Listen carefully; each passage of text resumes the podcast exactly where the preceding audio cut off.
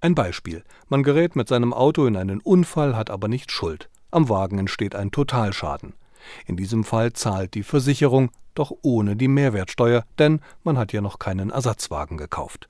Rechtsanwalt Gregor Samimi erläutert das Vorgehen der Versicherungsunternehmen. Also in der Regel wird es so sein, dass die Versicherung erstmal den Nettobetrag auskehren wird und einen darauf hinweisen wird, durch geeignete Belege, beispielsweise durch den neuen Kaufvertrag nachzuweisen, dass man sich ein Fahrzeug gekauft hat. Auf dem Kaufvertrag wird dann die Mehrwertsteuer ausgewiesen sein und dann würde die Versicherung in die Nachregulierung eintreten.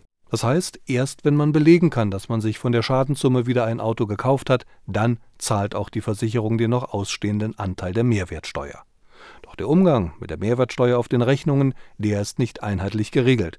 Während manche Unternehmen die Schadenssumme mit und ohne Mehrwertsteuer ausweisen, verzichten andere darauf. Es besteht auch keine generelle Informationspflicht durch die Versicherung.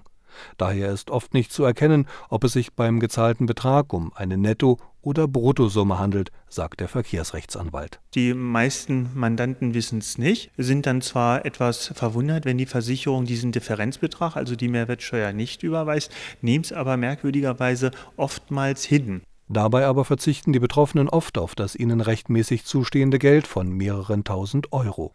Gregor Samimi rät daher nach Kauf eines Ersatzwagens der Versicherung die Rechnung des Autohändlers vorzulegen und sich den fehlenden Betrag aus der Schadensregulierung auszahlen zu lassen.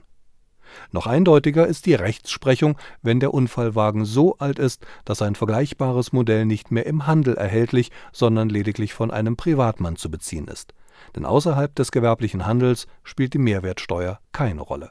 In diesem Fall darf die Versicherung die Schadenssumme auch nicht um die Höhe der Mehrwertsteuer kürzen, sondern muss umgehend den vollen Betrag auszahlen